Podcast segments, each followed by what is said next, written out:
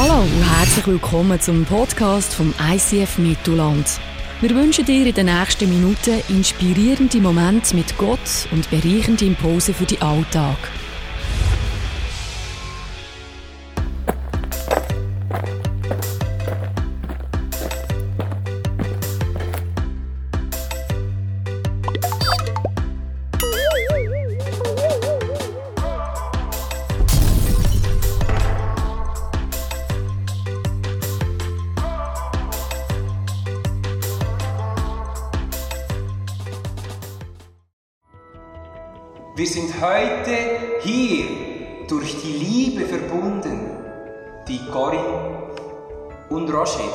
Zueinander haben. Wir werden so glücklich sein. Wir werden so glücklich sein.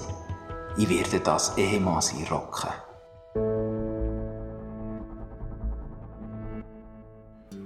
Ich hoffe echt, dass sie so aussieht wie auf dem Foto. Der Ben hat gesagt, dass sie eine super Ausstrahlung hat. Aber das sagt mir doch nur, wenn Hallo! Hallo! Wow! Eine wunderschöne Ausstrahlung. Süß. Danke, Ben. Oh, ich habe dir hier einen Smoothie bestellt. Oh, smooth. Ah, wieso habe ich das gesagt? Schnell, sag etwas. Ist das Banane? Ja, ich sollte vielleicht beim ersten Mal nicht gerade korrigieren. Hast du gern Sport? Idiot! Äh, ja. Golf? Nein, das mache ich auch gar nicht gern. Ich hasse Golf. Ähm, ja, ich lieb's. Ähm, so mit dem äh, Chippen und Patten und dem Rührholz. Rührholz. Reiss dich zusammen. Ähm, nach was suchst du eigentlich in einer Beziehung? Ich werde allein sterben. Also, ja, ähm, weisst, Jemand genau wie ich. jemand, der einfach irgendwie sich selber ist. Jemand, abenteuerlustig ist. Jemand, der gerne daheim ist. Jemand, der dir alles erzählt. Jemand, der nicht zu viel redet. Jemand, der nicht eingeschüchtert ist, weil ich so viel verdiene. Jemand, wo es egal ist, dass ich so wenig verdiene. Er sieht aus wie ein guter Vater. Ich hoffe, sie will nicht gerade Kind. Also einfach, ähm, eine andere Person. Das bin ich! Also, äh, ich meine, ich auch. Ich glaube, ich liebe sie. Wir sind mittendrin in dieser Serie, nicht die nackte Kanone, sondern äh, die nackte Wahrheit. Und äh, wir haben die letzten zwei mitten, zweimal miteinander angeschaut, dass wir alle so eine Box haben in unseren Beziehungen mit Hoffnungen, mit Wünschen und mit Träumen. Wir haben Hoffnungen, wenn wir äh, in Geschäftsbeziehungen kommen. Wir haben Hoffnungen, wenn wir einen Partner kennenlernen. Wir haben Hoffnungen für eine Ehe. Wir haben Hoffnungen in allen Beziehungen. Was immer wir in dieser Serie anschauen, ist im Ansatz etwas, wo du, egal ob du einen Partner hast äh, oder nicht, ob du Single bist, kannst anwenden. Weil das Leben besteht und wimmelt nur so von Beziehungen. Und wir haben alle unsere Hoffnungen und Träume und das ist ja völlig okay. Du hast deinen Traum vielleicht vom eigenen Haus. Du hast deinen Traum von drei oder vier Kindern. Sie nicht, oder? Du hast den Traum von Malediven im Süden. Sie will das Nordkap. Du hast den Traum von etwas auf dem Bankkonto. Er wird ein Einsiedler sein. Und so weiter. Der Punkt ist der, sehr schnell werden unsere Träume, unsere Wünsche und unsere Hoffnungen zu Erwartungen. Zu festen Erwartungen, wo wir an andere haben. Und das hat, wie wir schon in den Clips gesehen haben, doch schon das Potenzial für Konflikt. Und um Konflikt geht es heute. Ich lade dich ein, wirklich die letzten zwei Podcasts zu schauen vom Pasco, wo dir die Frage stellt, was ist eigentlich in deiner Box? Und vom Johnny, wo sagt, mach deine Box Mach ihre Box zu deiner Box, mach seine Box zu deiner Box. Wo es darum geht, den anderen höher zu achten als dich selber. Wie sieht jetzt das aus? Ich glaube, beide Boxen gehören vor das Kreuz. Wir haben einerseits die Box von unseren Erwartungen. Die gehören vor das Kreuz. Das ist schon mal gut, wenn sie bei dir vor das Kreuz kommen. Wir haben die Box von unseren Träumen, von unseren Hoffnungen und von unseren Wünschen. Es ist wichtig, dass wir vor das Kreuz gehen. Jesus sagt im Johannes, ich gebe euch jetzt ein neues Gebot im Umgang mit diesen ganzen Böckslis. Nämlich, so wie ich euch geliebt habe, so sollt ihr einander lieben. Was ist jetzt die Herausforderung oder die Schwierigkeit, wenn die zwei Böcksli vor dem Kreuz sind?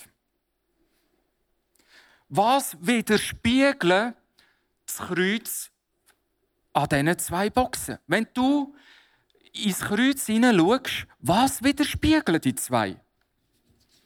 Die eine Box von unseren Erwartungen, wenn du die Spiegel vom Kreuz schaust, siehst es widerspiegelt mich. Das Böckchen von meinen Erwartungen.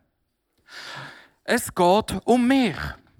Also das Gebet vor dem Kreuz sieht so aus, liebe Jesus, Schau du, dass der macht, dass er begreift, dass er checkt, dass er sich verändert, damit er endlich so wird, wie ich ihn haben Also bitte, Jesus, schau, dass der mein Böckchen übernimmt. Das ist sein Gebet. Beim anderen Gebet, wenn ich Box, meine Wünsche, Hoffnungen und Träume, und zwar die Box von meinem Gegenüber, Sei das meine Ehefrau, sei das mein Chef, sei das ein Geschäftspartner, sei das mein Nachbar. Wenn ich seine Wünsche, Hoffnungen und Träume sehe, sein Böckli, wo seine Wünsche, Hoffnungen und Träume verankert sind, ist es gut, ich bringe es auch vor das Kreuz. Die Frage ist, was sehe ich vor dem Kreuz? Was widerspiegelt mir das Kreuz? Und das ist doch ganz etwas anderes. Kreuz widerspiegelt mir das Gegenüber, das andere.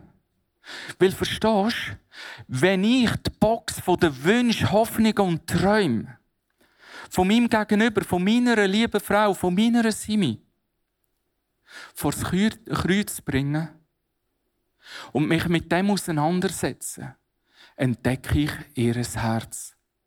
Weil hinter ihren Wünschen, Hoffnungen und Träumen, wenn ich mich damit auseinandersetze, entdecke ich ihr Herz. Und die Frage ist jetzt, wie kann ich sie in dem Innen höher achten als mich selber? Ihre Box von den Wünschen, Hoffnungen und Träumen zu meiner Box machen. Da ist es ganz anders. Da ist der Spiegel auf mich. Da ist mir die Frage, warum hast du die Erwartungen? Das ist der Spiegel, der vom Kreuz herkommt. Jetzt weißt du vielleicht nicht so genau, wo du da bist. Da gibt es einen ganz einfachen Trick und Test. Überleg dir mal deine Gebete.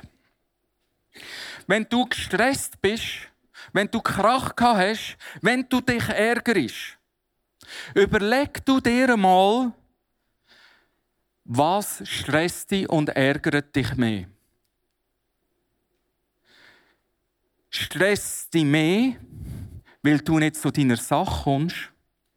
Oder stresst dich das Unvermögen, im anderen gerecht zu werden, zu verletzen und so weiter?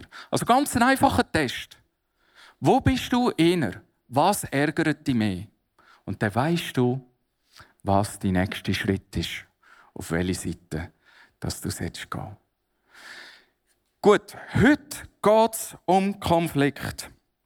Und ähm, es gibt drei Sachen, wie du auf Konflikt kannst reagieren kannst. Erstens ignorieren.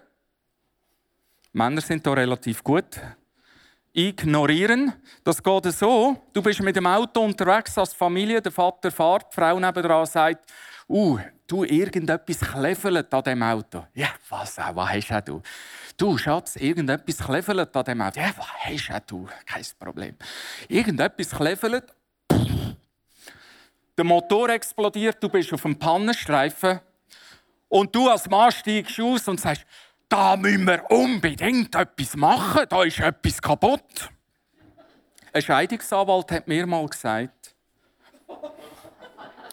bis es der Mann checkt, ist es für die Frau oft schon zu spät. Also Männer, lass es schneller sein. Das ist die Botschaft von das Zweite. Ähm, du kannst beschäftigt tun. Und das Dritte, du kannst eine andere Beziehung eingehen. Und wir schauen wieder mal in die Rubrik zu Großelternzeiten. Mich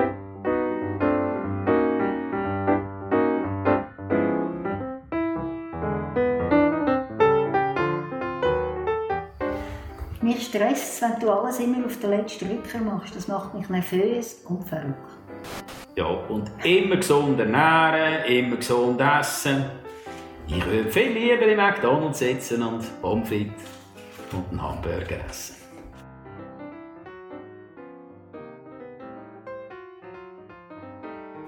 Ja, selbstverständlich. Ja, ständig. Oh, oh. Und bei mir ist in Israel während unserer Verlobungszeit war unsere Beziehung auf Messerschneiden.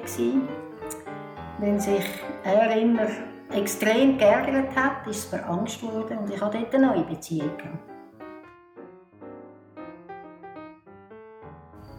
Wenn ich mich von einer Frau besonders angezogen fühle und die Gedanken einfach nicht mehr loswerden, dann gehe ich zu einem Freund, damit wir zusammen beten können. Und dann löst das mich von diesen Gedanken. Und der Freund, den ich dann in Israel hatte, der war musisch begabt, er war Musiker und der hat eine Seite gehabt, die ich an Markus vermisst habe. Und das hat mich durcheinander gebracht, vollständig durcheinander gebracht. Und das, wir haben dann ein Ehepaar aufgesucht und die haben mir geholfen, einfach wieder klar zu kommen. Und ich habe gar nichts gemerkt.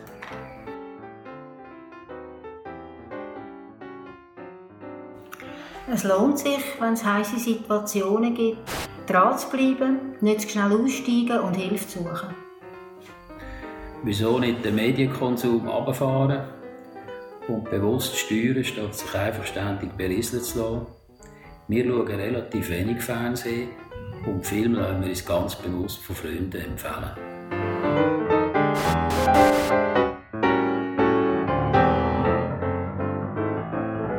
Was passiert, wenn wir in eine neue Beziehung hineingehen? Jemand hat einmal gesagt, Folgendes. Menschen rutschen nicht in eine andere Beziehung, um sich selbstlos jemand anderem zu verschenken. Das heißt, die Gefahr ist so groß, dass du in eine neue Beziehung gehst, nicht um dich selbstlos im Neuen zu verschenken, sondern eher darum zu bitten, bitte erfüll du mir das Böckchen von meinen Erwartungen.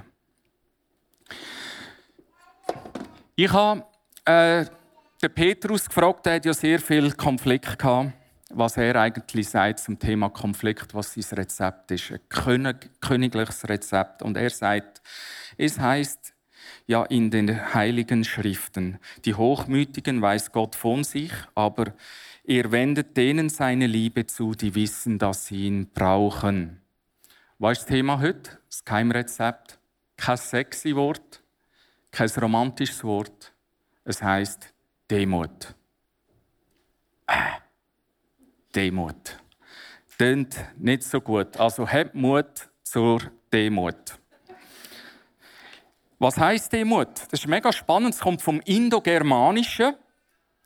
Und der heißt sich hergeben, dienen.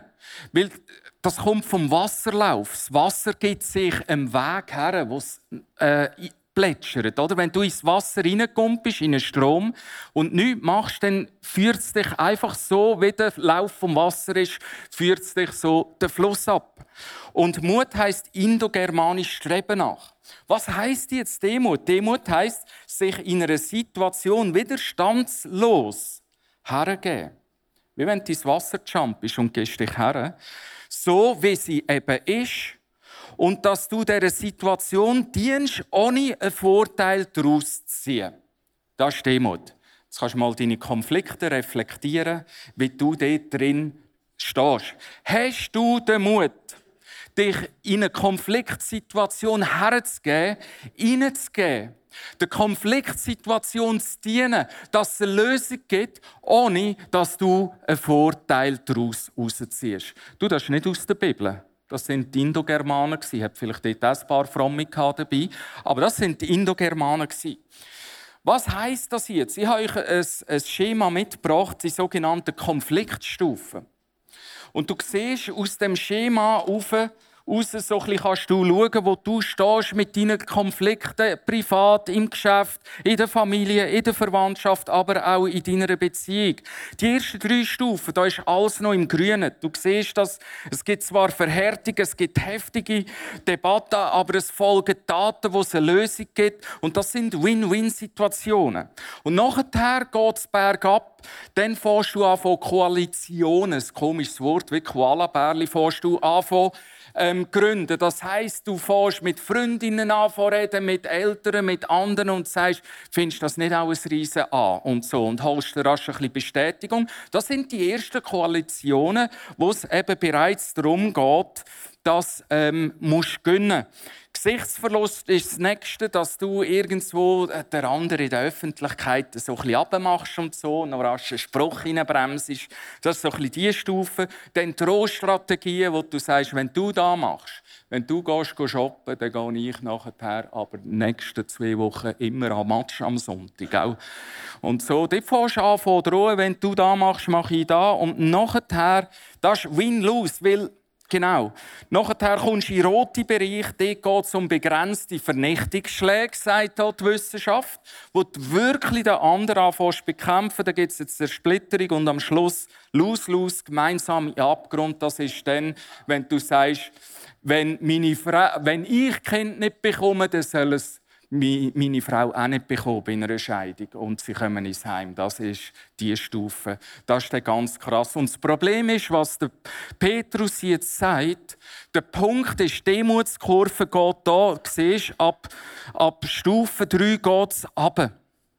Wir finden wie nimmt zurück in eine Haltung der Demut. Wir finden wie das Eingangstürli nimmt zurück in eine Haltung der Demut. Entweder können wir nicht mehr, oder wenn wir nicht mehr, dorthin zurückzugehen, damit wir, wie wir gehört haben in der Definition, dürfen ähm, Konflikte lösen. Ich habe äh, heute gestern möchte äh, in der ersten Runde ein Pärchen ähm, willkommen heißen, wo schon einige Jahre geheiratet ist und auf dem Buckel äh, hat.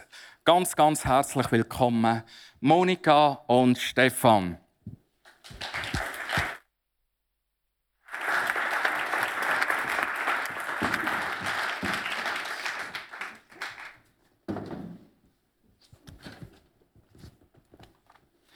Ja, schön sind ihr da gibt es ja das Lied «Schön bist du da, schön bist du da». Also, ähm, ihr habt ja ganz eine verrückte Geschichte, ähm, was ich so mitbekommen habe im Vorfeld. Monika, ganz kurz, nimm es doch rein. Hallo miteinander. Also, wir haben sehr glücklich geheiratet in Venedig im 2001 mm. und bis dato haben wir uns nicht einig gestritten gehabt sehr seltsam. Aber wirklich, wir sind ein Herz und eine Seele. Und unsere Lampen haben wirklich schon in der ersten Ehewoche leider angefangen. Durch unglückliche Umstände. Und äh, dort sind wir mega verschrocken, weil äh, dort haben wir uns von der wüstesten Seite gezeigt. Das heisst, äh, das waren Kämpfe zwischen sizilianischem Temperament mhm. von mir und äh, Walliser Sturheit. Ja, das war eine richtig Bombenstimmung bei uns daheim. Und äh, während ich immer den Frieden gesucht habe, ähm, ja, ist der Stefan nachtragend geblieben, hat sich zurückgezogen und hat mich immer mit äh, Liebesentzug gestraft. Und das ist für mich das Schlimmste gewesen, weil ich habe einfach seine Liebe wie Luft braucht und äh, und äh, der Liebesmanko, also da, da bin ich richtig verzweifelt dran. Und in dieser Verzweiflung habe ich noch mehr Fehler gemacht. Ich, habe, ich, habe richtig, ich bin richtig fordernd geworden und äh, bin respektlos geworden. Und das hat das Ganze nur verschlimmert und ich bin nur noch am, am Brüllen. Aber um es kurz zu machen, ich habe einen anderen Mann kennengelernt und bin leider im äh, Stefan untreu geworden. Und das habe ich sehr schnell, also sehr fest bereut, aber ich konnte es nicht mehr rückgängig machen und es ist alles Bach abgegangen, sehr schnell zur Scheidung dann. Mal ja, heftige Kurzversion, ja. merci vielmals. Äh, Stefan, wir haben von deiner Walliser Sturheit gehört. Äh, gerade. Äh, wir haben vorher die Demutskurve gesehen und Konfliktstufen. Äh, erkennst du dich da irgendwie wieder? Bisschen, ja. Erzähl doch ganz kurz äh, deine Seite von, äh, der Geschichte. Was ist nachher passiert? Was ist abgegangen bei dir? Ja, ich habe mich dann im Recht innen natürlich immer noch gefühlt und äh, bei ihm Stolz bin ich geblieben.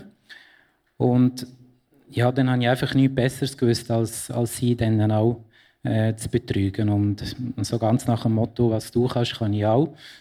Oder nach Fußball eins zu eins. und es war noch krass, weil es ist mir nicht gut gegangen dabei, weil tief im Herzen habe ich sie wirklich sehr fest geliebt.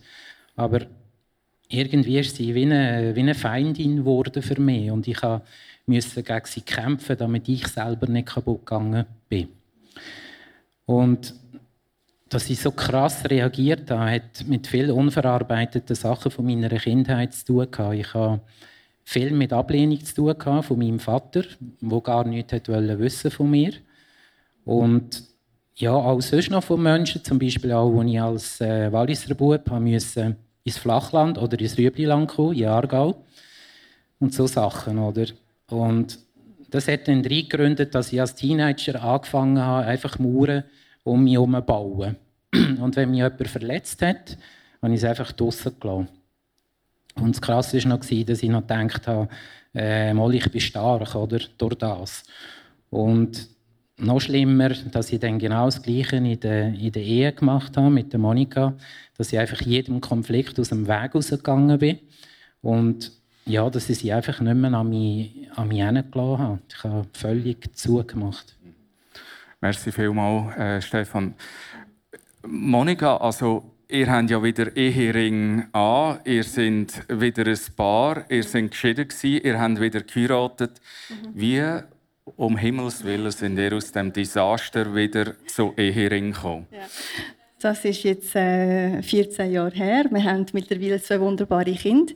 Und es war so, dass wir als äh, Geschiedene völlig unabhängig voneinander zum Glauben an Jesus gekommen sind. Und, äh, und das hat uns auch von, von innen heraus verändert. Und dadurch, dass Jesus ähm, unsere Schuld ganz vergeben hat, haben wir uns also einander auch ganz können vergeben und äh, das Wunderbare ist, dass er uns äh, auf eine eindrückliche Art wieder die Liebe füreinander geschenkt hat. Und wir sind irgendwann plötzlich wieder voll verliebt ineinander, wie wenn nie etwas passiert wäre. Und, äh, und ja, und dort haben wir wirklich, dort sind wir uns sicher gewesen, wow, also Gott steht hinter uns. Er will unsere Ehe, er wird uns helfen und, und mit dem Vertrauen haben wir wieder geheiratet. Jetzt sind wir ja wieder ein Paar, aber meine Frage wäre, ist dann einfach alles wie ein Wunder weg. Eure Charaktere ändern ja mit. Also Charaktere haben kein Wunder erlebt, sind immer noch die gleichen sind immer noch die gleichen ja genau. Aber ähm, Gott hat einfach an unseren Charakteren geschafft und wir sind wie, wie gegenseitige er ist einfach Schritt für Schritt ist er mit uns gegangen und wir sind wie Schleifsteine geworden. Also ich, äh, sie war der Schleifstein für mich und ich war der, äh, der Schleifstein für, äh, für Monika. und ja, wir haben auch sehr viel gelernt. Also, wir sind, haben immer wieder gelernt und sind heute noch am Lernen. Und ja, es ist einfach, auf dem Weg sind wir einfach so weitergegangen. Dann. Genau. Und was ich, wenn wir schon gerade von Lernen haben, was ich, der Stefan, ich musste lernen, einfach nicht immer von jedem Konflikt davonspringen und zuzulassen Und das Wichtigste, nicht immer recht haben. das ist jetzt Balsam, Monika, aber äh, was ist denn eigentlich dein Learning gewesen? Also ich habe vor allem Geduld und äh, Selbstbeherrschung gelernt. Also ich bin heute, es gibt immer noch Momente, wo ich austicke und laut bin. Also es ist nicht ganz äh, weg, aber äh, bin auf einem guten Weg, also immer mehr. Und äh, ja, aber, ähm, aber ich will nicht mehr respektlos sein äh, mit dem Stefan. Und ich passe sehr gut, also sehr auf, was ich, was ich rauslasse, was ich für Wörter brauche. Und äh, ja, ich sehe heute mehr die positive Seite von meinem Mann und bin mega dankbar, dass, dass ich ihn haben. Und was unsere Ehe äh, schützt, ist, dass wir einander, dass wenn wir aneinander schuldig werden, dass wir uns immer für die Vergebung entscheiden tun. Wir vergeben einander. Wir tun einander also Entschuldigung sagen, das auch vor Gott. Und wir entscheiden uns immer wieder für die Liebe. Oh, merci vielmals. Jetzt habt ihr ja auch... Genau. Jetzt habt ihr ja auch ähm, in dieser Zeit, äh, wie wir gesagt haben, äh, Leute an eurer Seite, Freunde, ein Bärli, die euch hier geholfen hat, äh, die Kurve auch äh, zu kratzen, die schwierig. Und ich habe erfahren, dass die in die gleichen Kirche kommen. Das habe ich nicht gewusst. Und ich habe sie natürlich auch gerade äh, auf die Bühne holen. Das ist Anina und Bernhard. Kommt doch für Merci vielmals.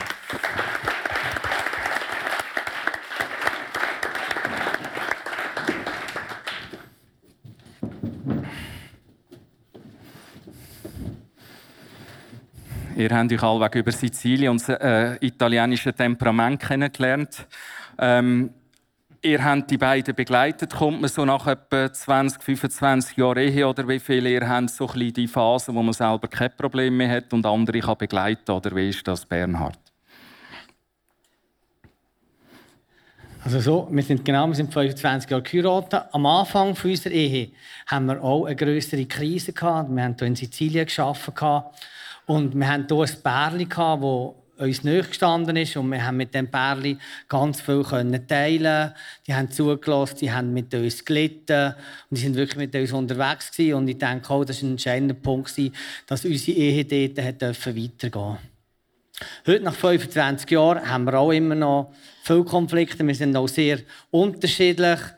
Aber wir haben für uns wie so einen Leitfaden gefunden, wie wir so Konflikte angehen können. Wir haben gemerkt, dass nicht in erster Linie ganz wichtig ist, dass nach einem Konflikt wir sofort wieder miteinander den Konflikt anschauen und besprechen, sondern wir haben gemerkt, dass es wichtig ist, dass wir zuerst einmal den Konflikt mit Gott besprechen. Man kann das so ein bisschen vergleichen mit der holländischen Brücke. Die, die die kennen, die hat so zwei Flügel, die so gegen U gehen, wenn das Schiff kurz, durchkommt. Kurz Klammern, du hast mich so inspiriert im Vorfeld des Interviews. Ich habe heute eine mitgebracht. Yes. Genau, man sieht dort, wenn die zwei Flügel oben sind, das sieht aus, wie wenn die gegen Gott äh, zeigen, gegen nur zeigen. Und wir haben gemerkt, das ist ein ganz wichtiger Punkt, dass wir bei einem Konflikt zuerst einmal das äh, machen. Diese Woche musste ich Krise gönnen. Ich war ein bisschen müde und der Krisebaum ist etwa 500 Meter von unserem Haus weg. Und für mich war klar, ich nehme ein Auto. Für Bernhard war klar, äh, sie läuft. Weil wir haben einen Bus, das ist ein Diesel, und dem tun Kurzstrecken einfach nicht gut. Und mir ist das einfach wirklich egal. Das, das hast du von ihm gelernt. Ja, genau.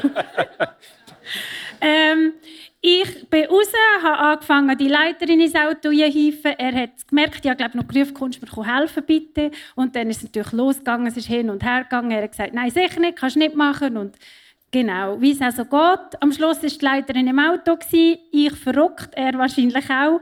Aber ich habe es durchgezogen und bin abgefahren. Jetzt könnt ihr euch sicher denken, meine Brücke war oben, ganz klar. Und das ist auch okay. Und ich bin nachher auf dem, äh, am Krisengönnen und ich habe wirklich bei Gott meinen Frust abgelassen und gesagt, es geht einfach nicht, es ist so egoistisch, dass es jetzt kein Verständnis gibt, dass ich das Auto nehmen und so. Und äh, ich brauche das nach einem Konflikt so. Das war zwar etwas Kleines, aber trotzdem tut es mir einfach gut, weil ich dann, meine Seele kommt dann zur Ruhe. Und wenn das passiert ist, dann kann ich viel besser nachher wieder auf ihn zugehen, dann können wir zusammen reden, einander vergeben und so kann eine echte Versöhnung stattfinden. Weil ich nachher nicht mehr muss meine Befriedigung haben in dem, als, als ich von ihm irgendetwas erwarten, erwarten, weil ich das schon bekommen habe. Wow, ich weiß, ihr könnt noch viel plaudern aus eurem Neinkästchen, gell? Ich möchte euch einfach Danke sagen für eure Offenheit und für die Nuggets, die ihr uns hier preisgegeben habt aus euren Beziehungen. Merci, merci, viel, viel mal.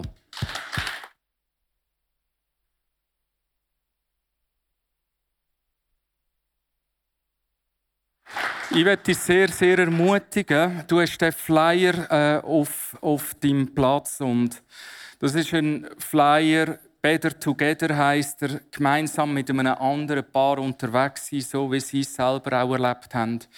Ähm, manchmal braucht man jemanden, der schon ein länger unterwegs ist äh, in Beziehungen. Und wir haben schon über 30 Pärchen, das hat uns überrascht und mega ermutigt, die äh, da mitmachen Wenn du das Gefühl hast, genau das wette ich. Das ist eigentlich etwas, wo, wo wir bräuchten, angedockt zu sein äh, in unserer Beziehung an jemandem, wo wir lernen können, mehr, äh, ähm, ähm, wo schon länger unterwegs sind. Dann, äh, hey, tu das äh, ausfüllen. Wir werden uns bei dir melden. Zum Schluss möchte ich euch ein Bild mitgeben, wo der, äh, wo der Petrus den Bogen spannt. Er fährt im Text weiter und sagt, du dich beugen unter die mächtige Hand von Gott. Weil unter der mächtigen Hand von Gott wirst du erleben, dass ich dich werde aufrichten. Vielleicht bist du in einer Situation, wo du merkst, ich bin benachteiligt. Ich mache einen zweiten. Ich komme flach raus. Ähm, ich, ich bin der, der zwei am Rücken hat. Und ich will oder finde den Weg nicht zurück in die Demutskurve. Ich kratze diese Kurve nicht mehr. Es ist alles verhärtet. Es geht nur noch Bach runter. Und Demut ist nicht etwas, wo du verhaltenstherapeutisch oder mit Verhaltensoptimierung kannst lernen. Das ist etwas, was am Herz passiert. Darum sagt der Petrus in so Situationen, komm unter den Schirm von Gott. Demütige dich unter die mächtige Hand von Gott heißt nicht Demutsbuckeli vor Gott, sondern es heißt, es ist die Einladung, komm vor Gott unter seinen Schirm, unter seinen Einflussbereich, unter seine Kraftwirkung. Weil unter seinem Schirm sein, auch in Konflikt, ist der sicherste Ort der Welt. Auch wenn es tut und macht, wie pickt. Und manchmal sind es Situationen, wo du merkst, mit gewissen Menschen, mit meinem Partner, Partnerin, aber vielleicht auch mit meinem Chef oder mit Verwandten, mit den Eltern und so weiter. Es geht nicht mehr. Es ist schon lang kalt geworden. Und ich habe mich davon verabschiedet, zurückzufinden in eine Haltung der Demut. Ich will nicht mehr. Oder ich habe das Gefühl, ich schaffe es nicht mehr. Und das ist die Einladung von Jesus. Komm zurück. Komm unter meinen Schirm. Unter meiner Autorität. Ich werde dir Kraft geben reinzustehen in Konflikt, zu dienen im Konflikt für eine Lösung, ohne dass du musst einen Vorzug haben. Das ist die Definition von Demut. Ich lade dich ein, und vielleicht bist du in einer Situation, wo du merkst, meine Geschichte hat Schaden verursacht. Vielleicht bist du in einer Partnerbeziehung. Vielleicht bist du im Frust fremdgegangen. Vielleicht hast du einen One-Night-Stand gehabt. Und es plagt dich. Und du getraust gar nicht mehr unter den Schirm von Gott zurückzukommen. Ich lade dich ein, schäm dich nicht. Komm zurück unter den Schirm von unserem Gott im Himmel. Weil du darfst eins wissen. Der grösste Konflikt, den es in dieser Menschheitsgeschichte je gegeben hat, den hat Jesus gelöst. Am Kreuz. Er hat sich hergegeben, dem Konflikt. Er hat dient, ohne einen Benefit davon zu haben. Warum? Aus Liebe. Er hat nämlich den Konflikt gelöst, dass wir Menschen alles besser wissen wollen. Mhm. Im Konfliktschema sind wir das Vieri ab gegenüber Gott. Wir wissen alles besser. Und es ist so viel schiefgegangen in der Menschheitsgeschichte. Und Jesus hat sich hineingegeben. Und er ist auch der, der dir Kraft geben kann, dich hineinzugeben in die Konflikte, wo du drin bist.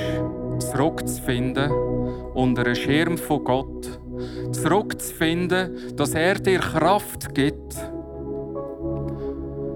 wieder in die Demutskurve hineinzurenken und Kurven zu kratzen. Lass uns zusammen aufstehen und beten.